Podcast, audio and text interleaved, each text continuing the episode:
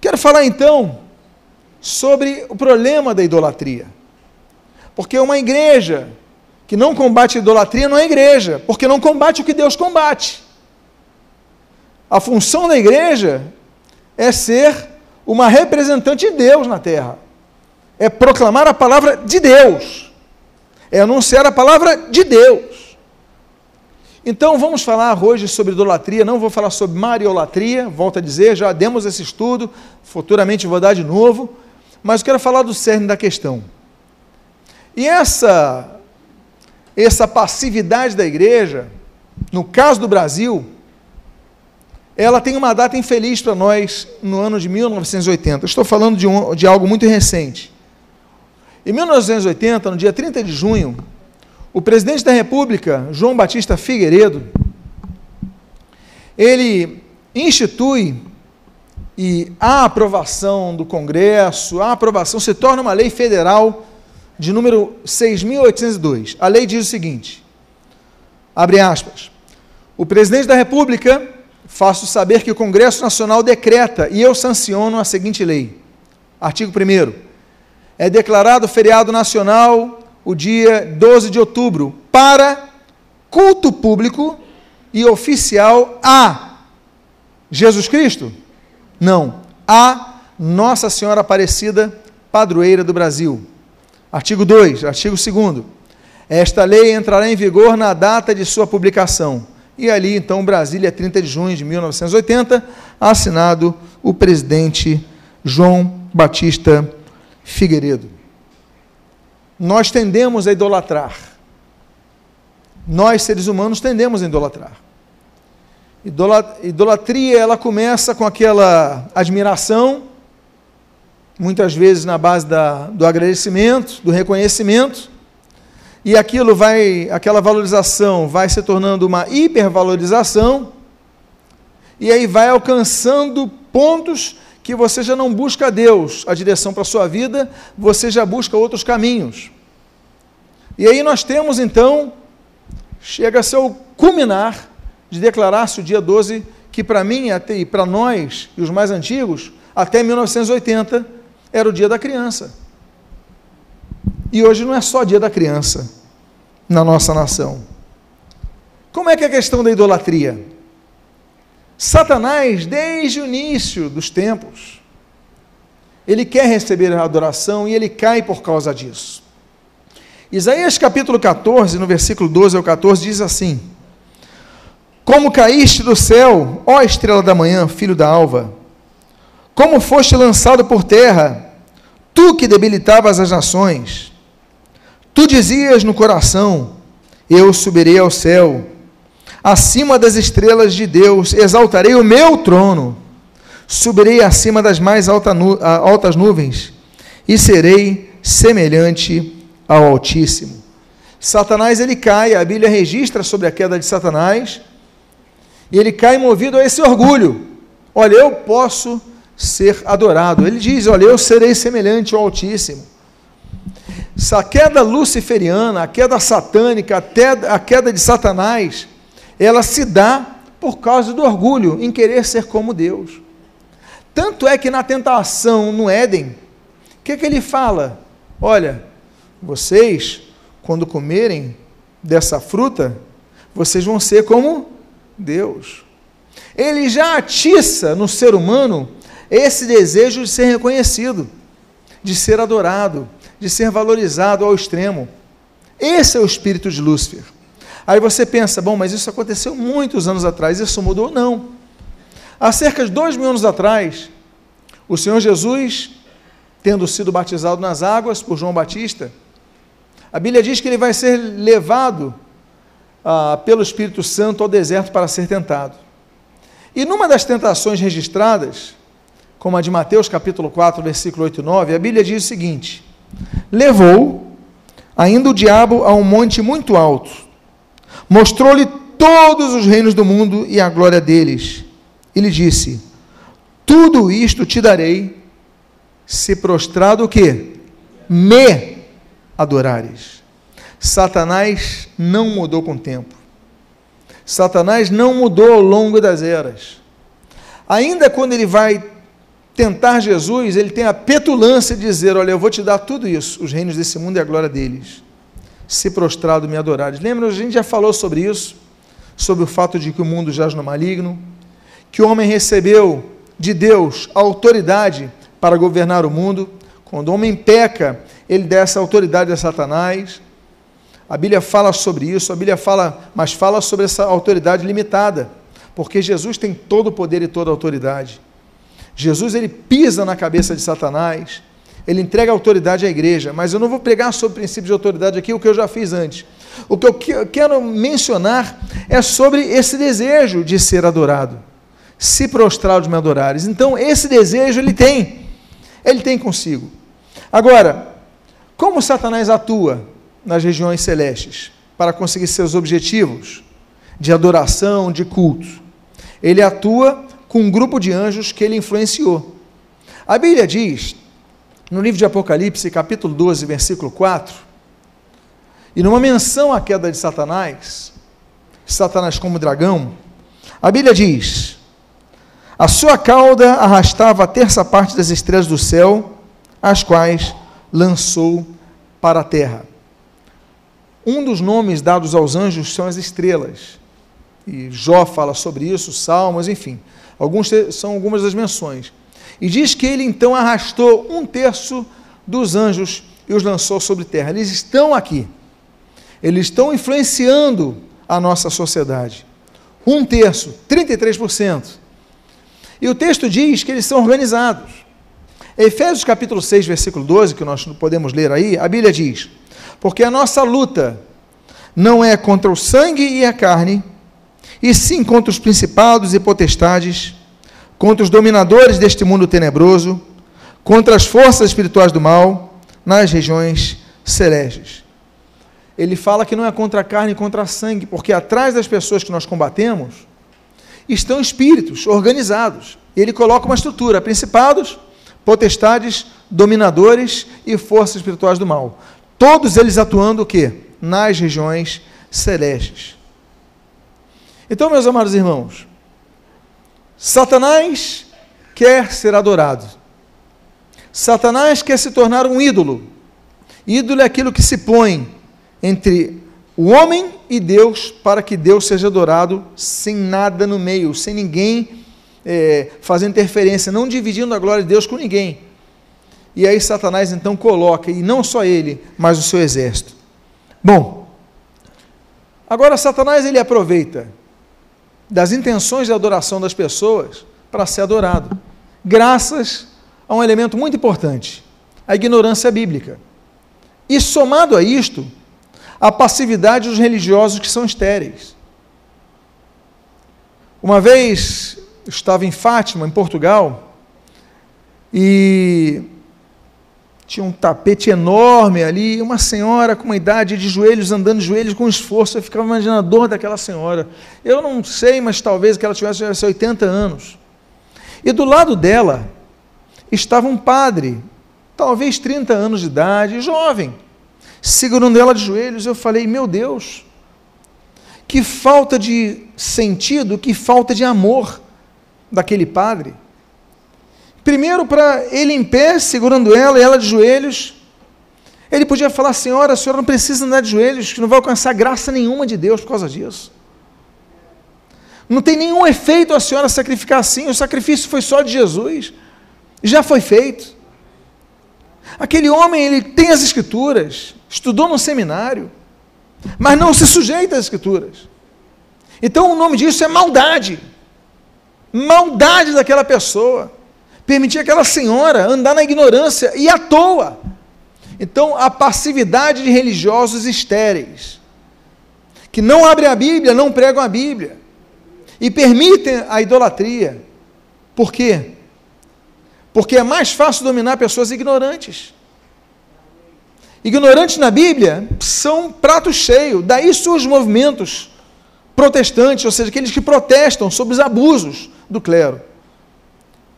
E o abuso do clero acontece no meio católico romano, acontece no meio evangélico. Tem muito líder abusando das ovelhas. Porque são igrejas que não têm leitura bíblica, não tem pregação bíblica. Você tem um louvor de duas horas e 15 minutos de pregação. Você tem oração, campanhas, ofertórios de uma hora, ofertório número 1, 2, 3, 5, 10, 20, e depois de sugar tudo que podem, na sua malícia e maldade, ali um texto e ainda aplicam fora do contexto. Meus amados irmãos, é maldade somada à ignorância bíblica e à passividade estéril desses líderes estéreis. Mas o fato é que a Bíblia começa a falar de maneira sucinta. A glória de Deus não se divide e não pode ser aplicada de forma alguma nenhuma imagem de escultura. A Bíblia diz, no texto que você está lendo, Isaías 42, versículo 8: Eu sou o Senhor, este é o meu nome. A minha glória, pois, não darei a outrem, nem a minha honra às, às imagens de escultura.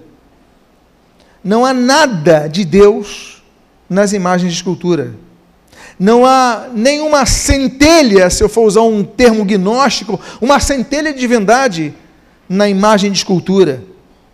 Não há nada, porque ele não atribui sua glória a ninguém, nem a imagem de escultura alguma, nem a sua honra. Quando você está diante de uma imagem de escultura, diante de uma imagem, se ajoelhando a ela, não tem nada de Deus ali. E aí a Bíblia continua: olha, a questão não é só a imagem por si, é a forma como nós lidamos com ela. Porque o texto de Deuteronômio, capítulo 11, versículo 16, diz claramente: Guardai-vos, não suceda que o vosso coração se engane, e vos desvieis, e sirvais a outros deuses, e vos prostreis diante dele. A Bíblia, a Bíblia proíbe que nós nos prostremos diante de qualquer imagem. Nos prostremos. As pessoas se ajoelham. As pessoas têm um oratório nas suas casas. As pessoas veem uma imagem, se prostram diante deles, fazem reverência a essa imagem. Meus amados, a Bíblia é clara: vocês não podem servir outros deuses. A glória é só a Deus. O culto é só a Deus, é exclusivo a Deus. Vocês não podem se prostrar.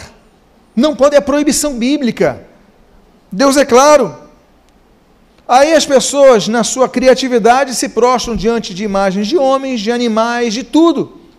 E aí nós temos a proibição clara da Bíblia em Deuteronômio capítulo 4.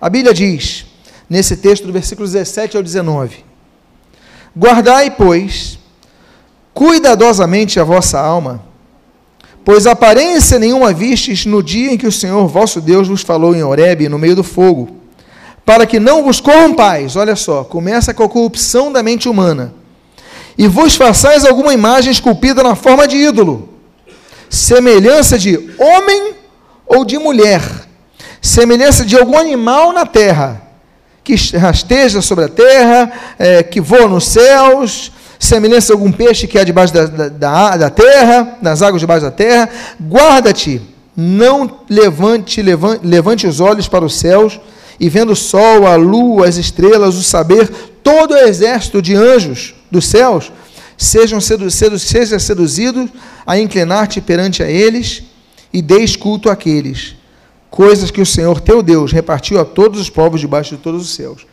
Então as pessoas adoram aí, os astecas, os incas, aí você começa a ver nas populações os cultos à montanha sagrada, aí o culto ao, ao sol, ao culto à lua, as pessoas fazendo reverência ao sol, no sol se pondo, pedindo a bênção do sol, ou animais. Aí você vai na Índia, você vê o absurdo ali dos animais reinando. Aí você não dos animais, aí você vai na mitolo, nas mitologias, a mitologia egípcia com vários animais sendo cultuados ali. Então, meus amados, a Bíblia desde sempre proíbe isso. A Bíblia foi escrita para ser a lâmpada para nossos pés e a luz para o nosso caminho, diz Salmo 119, versículo 105. Ela nos dá diretriz sobre o que nós devemos fazer e o que nós não devemos fazer. Então não podemos cultuar a nada, a ninguém senão a Deus.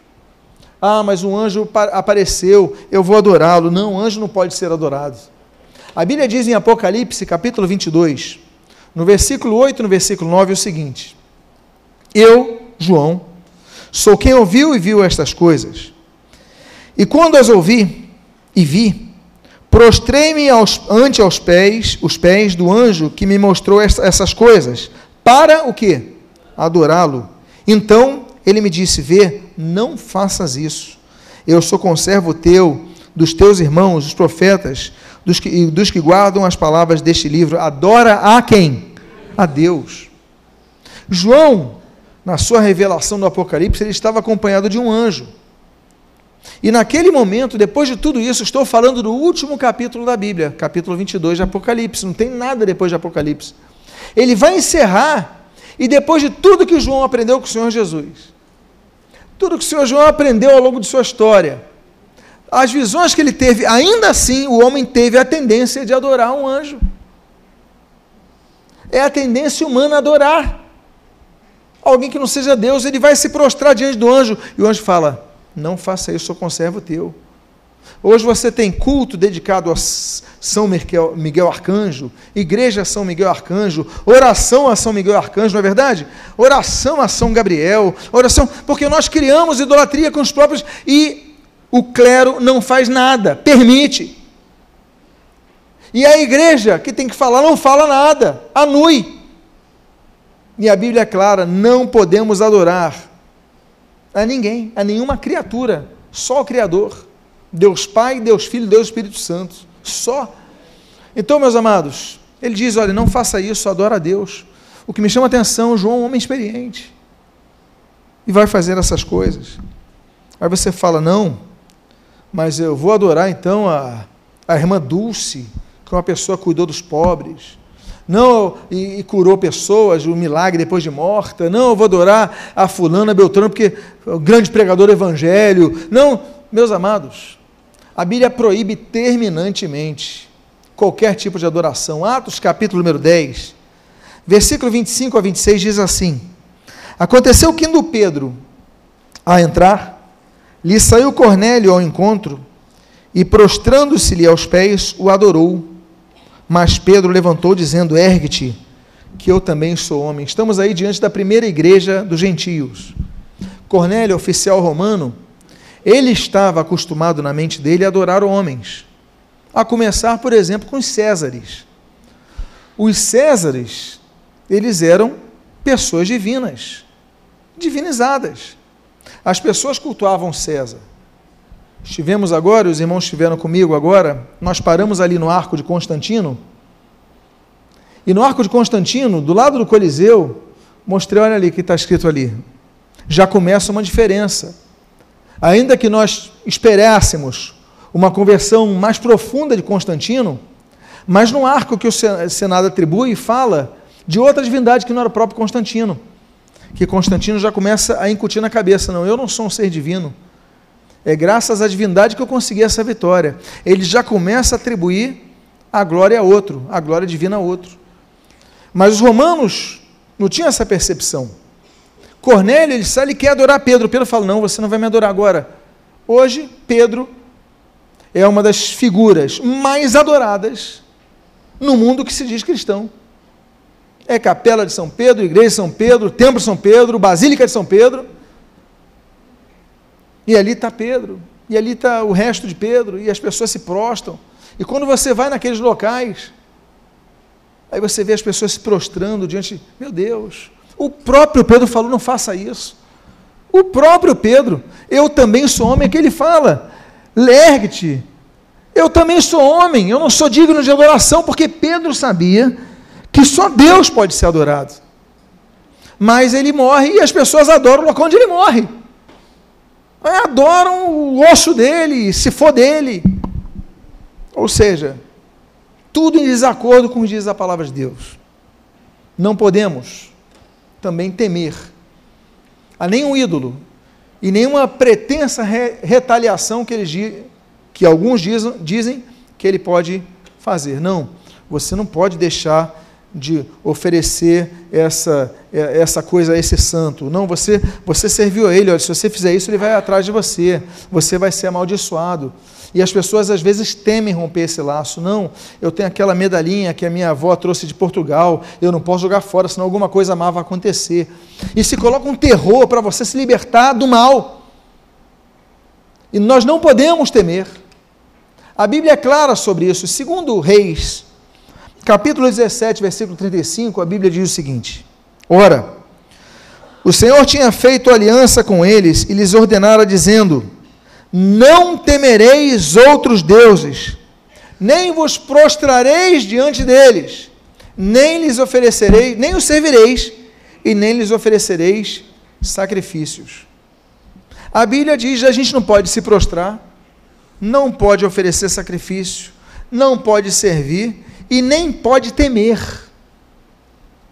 Temor, ter um respeito muito grande, com receio de ofender. Não, eu tenho que temor essa estátua de Maria, eu tenho que ter eu tenho essa estátua de São Jorge, eu tenho essa estátua de do pastor fulano de tal, se houvesse, não podemos. Só podemos temer a Deus. Deus é o único que deve ser temido e adorado. Amém, queridos? É o que diz a Bíblia. Porque isso é uma afronta a Deus. Agora, além de afrontosa, a idolatria é inútil em alcançar qualquer bênção. O texto de Isaías, capítulo 40, no versículo 20, 45, perdão, versículo 20, diz assim: Congregai-vos e vinde, chegai-vos todos juntos, vós que escapastes das nações Nada sabem os que carregam lenho das suas imagens de escultura e fazem súplicas a um Deus que não pode salvar. A Bíblia está chamando as pessoas que carregam estátuas, que acudem a estátuas, fazem súplicas a um Deus que nos pode salvar, que nada sabe, está chamando de ignorantes. Ignorantes. Ignoram o que a Bíblia diz, são ignorantes. Nada pode, essa criatura não pode salvar. Ah, Santa Ana, me acuda. Ah, Maria, me ajude, me salve. São Jorge, me proteja. Não podem salvar e são ignorantes os que buscam a solução neles. Nada pode se colocar no caminho de nosso acesso direto a Deus mediante Jesus Cristo, nada. Devemos clamar somente a Deus, buscar somente a Deus, buscar nos prostrarmos diante de Deus, buscar dele a sua salvação. Só Ele. Então, meus amados irmãos, devemos estar muito cientes disso. Porque a idolatria, ela não redunda em nenhuma bênção, não tem nenhum, nenhuma, nada de bom acontecer, só de ruim, que nós vamos ver daqui a pouco. Vocês lembram que o título dessa mensagem é Idólatras? Qual é o título da mensagem? Vocês lembram? Servos e sócios dos demônios. Eu estou dizendo que nada de bom acontece para os idólatras. Agora, acontecem coisas ruins com os idólatras, segundo a palavra de Deus, segundo diz a Bíblia. A Bíblia diz, e outro comentário sobre esses religiosos, que permitem que a idolatria se propague e se alastre, a Bíblia começa a dizer aspectos negativos que vão acompanhar essas pessoas. Porque o texto do Salmo 115, no versículo 4 e 5, diz assim: Prata e ouro são os ídolos deles, obra das mãos dos, de homens. Tem boca e não falam, tem olhos e não veem, tem ouvidos e não ouvem, tem nariz e não cheiram. Aí a Bíblia continua dizendo o seguinte: Suas mãos não apalpam, seus pés não andam, som semelhante, som nenhum lhe sai da garganta. Agora, olha só, o que, que diz o final desse nesse versículo 8? Tornem-se semelhantes a eles os que os fazem e quantos neles confiem. Tornem-se. Temos aqui algo que começa a traduzir a idolatria em algo muito negativo para a própria pessoa. Tornem-se semelhantes a eles, os que o fazem, ou seja, os que, pro, os que produzem, os que propagam, os que vendem, os que divulgam os ídolos. E quantos neles confiam? Você tem aquele ídolo, você confia nele, você tem aquela estátua, você confia nela, você coloca a tua fé nela, torne-se como eles. Tem olhos, não veem, tem ouvidos, não ouvem, tem nariz, não cheiram, tem pés, não andam. Ou seja, pessoas completamente nulas em suas vidas espirituais. vão se tornar cegas, vão se tornar mudas, vão se tornar surdas, além de ignorantes que a Bíblia já comentou ali em Isaías 45, como nós lemos anteriormente. Começa a ver, a ter, percebemos, imprecações contra essas pessoas. Agora, os idólatras não apenas servem os demônios, eles se tornam sócios dos demônios. O que é ser sócio? Quando você está numa empresa, você se torna sócio de outra pessoa, o que, que você tem com essa pessoa? Você tem um vínculo, não é verdade? Um vínculo. E nesse vínculo, o que, que se traduz nesse vínculo? Que você vai dividir com essa pessoa os benefícios, os lucros da empresa, você é sócio, não é isso? Ou os prejuízos. Se a empresa tiver prejuízo e você for um sócio igualitário, você não divide o prejuízo com, com outro sócio? Sim ou não? Ou seja, você tem um vínculo participativo do que é bom ou do que é ruim. Bom, a Bíblia diz que aqueles que se associam e cultuam os ídolos se tornam sócios dos ídolos. Olha o texto de 1 Coríntios, capítulo número 10, versículos 19 e 20. Veja o que é que diz. Que digo, pois? Que o sacrificado ao ídolo é alguma coisa? Ou que o próprio ídolo tem algum valor? Porque não tem valor nenhum. Antes, digo que as coisas que eles sacrificam é a quem que sacrificam? A demônios que sacrificam, e não a Deus. E não quero que vos torneis associados aos demônios. Primeira coisa. Vamos voltar um pouquinho no que nós falamos no início. O que, que Satanás queria quando cai? Adoração.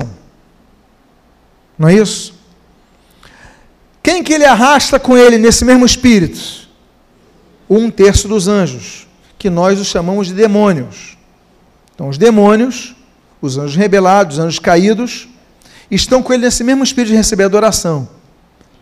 Satanás continua e fala para Jesus, Mateus 4, olha, eu vou te dar tudo isso se prostrado me adorares. Ele quer essa adoração. E a Bíblia diz que ele, e não só ele, mas os seus anjos, os demônios, a Bíblia diz o seguinte: presta atenção aqui. Eu não quero, olha, a coisa que eles sacrificam é a demônios que sacrificam, não a Deus. Ou seja, atrás de cada estatuazinha, atrás de cada imagem, a pessoa está se prostrando ali, me dá a tua graça, me dá a tua direção. Ele está se prostrando a demônios, é o que diz o texto bíblico. E tem um demônio lá querendo receber essa adoração, que é o objetivo deles, é receber a adoração. Desde o início, sempre foi esse objetivo, receber a adoração. Então, a eles sacrificam, a demônios que sacrificam. Aí você passa pelo alto da Boa Vista, as pessoas sacrificando animais. Ah, ah, não, ação tal, ação tal, e um termo em português, um termo em, em, em dialeto africano, não importa. Os nomes podem variar, as formas, as aparências físicas podem variar, mas o texto diz: não sacrificam a Deus, sacrificam a demônios. Tem um demônio atrás ali de cada um dos objetos que recebe culto, adoração. E o texto diz: E não quero que vos torneis associados aos demônios. O termo aí está koinonós. Deixa eu ver se eu coloquei ali os outros termos. Não. Koinonós. Nós conhecemos muito o termo bíblico koinonia, que significa é, comunhão. Koinonia e koinonós vêm da mesma base. Koinós, que significa ser sócio, estar associado a. Eu não quero que sejam associados aos demônios. Porque aquilo que os demônios forem receber, vocês vão receber. São sócios. Vocês recebem os benefícios, os prejuízos como sócios. Então, o que está ligado a eles está ligado a vocês. Não se associem a demônios. Então, cada idolatria é uma, um oferecimento, é um clamor, não a Deus. Não aos santos que tem ah, São José, São Santa Ana, Santa. Não. É a demônios que a pessoa está sacrificando, a ela que eles estão prostrando. Ele já fala, o ídolo não tem valor nenhum. Você não tem que olhar para o ídolo, a estátua, a forma, a cor. Não. Tamanho, não. É o que está atrás disso. São os demônios que querem essa adoração. Então, meus amados, não se tornem cúmplices dos demônios. Adoração exclusiva a Deus. A Deus Pai, a Deus Filho, a Deus Espírito Santo. Agora, as pessoas que se tornam sócias de alguém, geralmente na tomada de decisões, elas dividem, conversam, compartilham e tendem, geralmente, a uma linha que vai ser colocada por alguém, ou seja, recebe influência do seu sócio, ou são influenciados por ele ou influenciam na tomada de decisões. A Bíblia fala que aqueles que são idólatras, se colocam diante de ídolos, eles não apenas são sócios demônios, são guiados pelos demônios. A Bíblia é clara nisso. Quando fala em 1 Coríntios capítulo 12, versículo número 12, é o seguinte: Sabeis que outrora, quando éreis gentios, deixáveis conduzir-vos aos ídolos mudos, segundo éreis guiados. Ou seja, antes de vocês se converterem, vocês eram conduzidos pelos ídolos. Quando você começa a criar uma afetividade com aquele ídolo, você pede, me proteja Santa Ana, me proteja Maria, me proteja São Jorge, me proteja, etc e tal. Você começa a ter um vínculo mas ali não está uma estátua, ali não está uma medalhinha, ali não está uma pintura, ali não está, ali tem um demônio atrás que começa a receber adoração e começa a te guiar e começa a influenciar sobre a sua vida. Segundo, diz o texto, eres guiados. Guiados por quem? Pelos ídolos mudos. É, mas mudo guia? Mudo guia, porque a estátua não fala. Mas o espírito que está atrás dela, ele vai conduzindo. E por isso que a Bíblia é, é muito clara: se vocês são filhos de Deus, vocês são guiados por quem? Pelo Espírito de Deus. Porque nós somos guiados por um Espírito. Os filhos de Deus, pelo Espírito de Deus. E é isso que nós pedimos: Senhor, guia a minha vida, dirige a minha vida. Mas é só o Espírito de Deus. Agora, como você vai pedir? Que Ele te guie e vai pedir para esse ídolo te guiar. Ele não vai te guiar, porque ele exige glória exclusiva, culto exclusivo, direção exclusiva. Aí nós vamos a outro ponto. Eles servem aos demônios, os idólatras. Eles são sócios dos demônios, os idólatras. Os idólatras são guiados pelos demônios e, no fim das contas, eles pensam que conhecem a Deus, mas não conhecem a Deus. Porque para conhecer a Deus, você precisa largar o ídolo. Diz a Bíblia, na primeira parte do versículo 9 de 1 Tessalonicenses, capítulo 1, o seguinte: Pois eles mesmos, no tocante a nós, proclamaram, proclamam que repercussão teve o nosso ingresso no vosso meio, e como, olha só, olha a ordem, deixando os ídolos, vírgula, vos convertestes a Deus. Está falando para os Tessalonicenses, olha, eles deixaram os ídolos e aí se converteram a Deus. Não dá para você se converter a Deus nem usando a língua portuguesa. Nem no português isso é possível. Porque o que é conversão? Conversão é quando você sai de um caminho e vai em outra direção. Por exemplo, em algumas placas de trânsito, você, olha, conversão à esquerda. Já viram uma placa assim de trânsito? Ou seja, você vai ter que dobrar à esquerda. Conversão à direita, você vai ter que dobrar à direita. Isso é conversão. Conversão é quando eu estava, por exemplo, indo numa direção, Cristo está aqui, eu estava indo naquela direção. Aí agora eu me converti a Cristo, eu virei e fui na direção de Cristo. Ali estavam os ídolos, aqui está Cristo. Ali estava o mundo, aqui está Cristo. Ali estava o reino das trevas, aqui está no reino da luz. Não há como eu ficar no meio do caminho. Como diz Elias, até quando cocheareis entre dois caminhos? Você vai ter que decidir. Ou Baal é Deus, ou o Senhor é Deus, não tem como. Então, conversão exige que você dê as costas para os ídolos e caminhe para Cristo. Volta a dizer, e como? Deixando os ídolos, vos convertestes a Deus. Então, quem serve aos ídolos? Quem acude a um ídolo? Quem reza a um ídolo? Quem clama a um ídolo? Quem se prostra a um ídolo? Ele está de costas para Deus, porque não se converteu a Deus. Ele precisa largar o ídolo e se converter para Deus. E por causa disso, os idólatras não podem servir a Deus. Porque o mesmo texto, o mesmo capítulo, 1 Tessalonicenses, capítulo 1, versículo 9, agora lido por completo, mostra isso. Olha só, vou ler agora todo até o final. Pois eles mesmos, no tocante a nós, proclamam que repercussão teve o nosso ingresso no vosso meio. E como deixando os ídolos, vos convertestes a Deus para servirdes a quem? O Deus vivo e verdadeiro, porque o que ele serve não é vivo nem verdadeiro. É falso, é fake, é inócuo, não tem sentido. Para você servir a Deus, o primeiro passo, agora indo de trás para frente, é se converter. E para se converter, o passo anterior, deixar os ídolos. Então deixa a idolatria, se converte a Deus e aí você passa a servi-lo. Uma ordem. Não há como alterar esta ordem. Não há. Agora, a coisa vai piorando. Porque eu falei, não traz benefício nenhum, mas traz malefícios. Estamos indo neles. Estamos caminhando. E o pior deles, o pior deles é a morte eterna.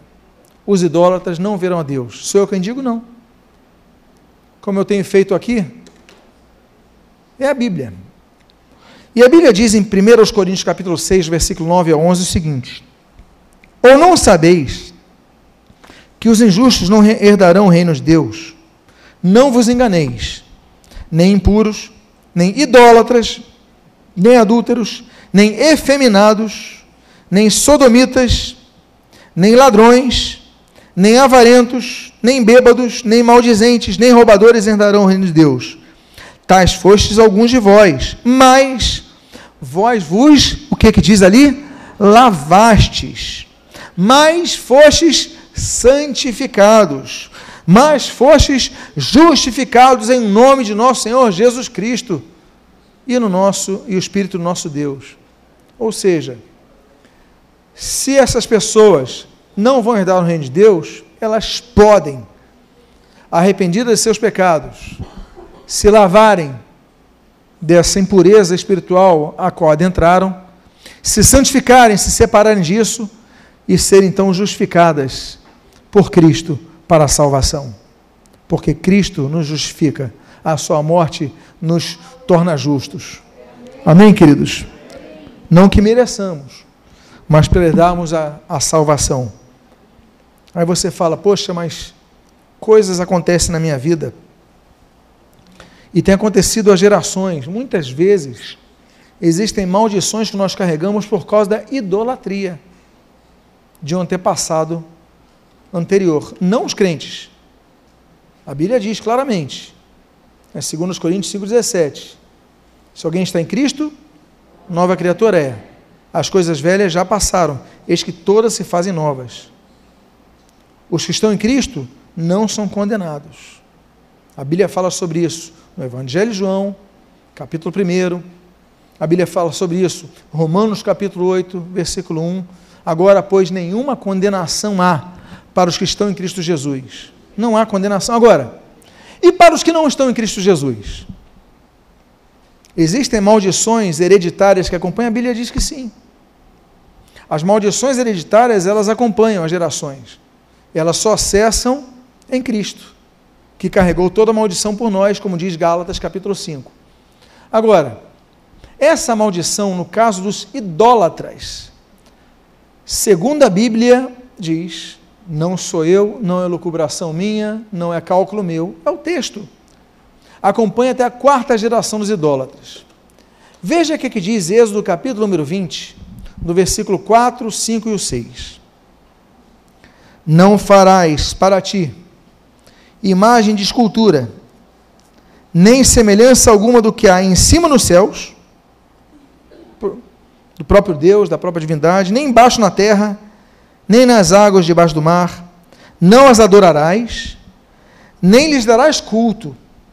Porque tem pessoa que fala assim: ah, mas eu não adoro, mas presta culto. A Bíblia diz: não adorarás, nem prestarás culto, porque eu sou o Senhor teu Deus, Deus zeloso, que visito a iniquidade dos pais nos filhos, até a terceira e quarta geração daqueles que me aborrecem, e faço misericórdia até mil gerações daqueles que me amam e guardam os meus mandamentos.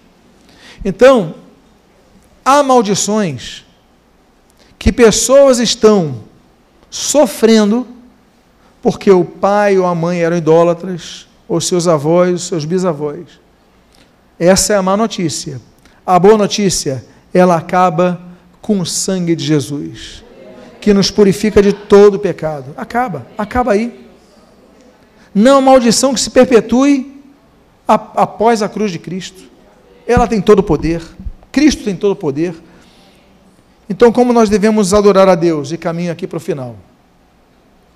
Primeiro, o que Jesus falou para aquela mulher samaritana, João capítulo 4, versículo 24: Deus é Espírito e importa que os seus adoradores o adorem em espírito e em verdade.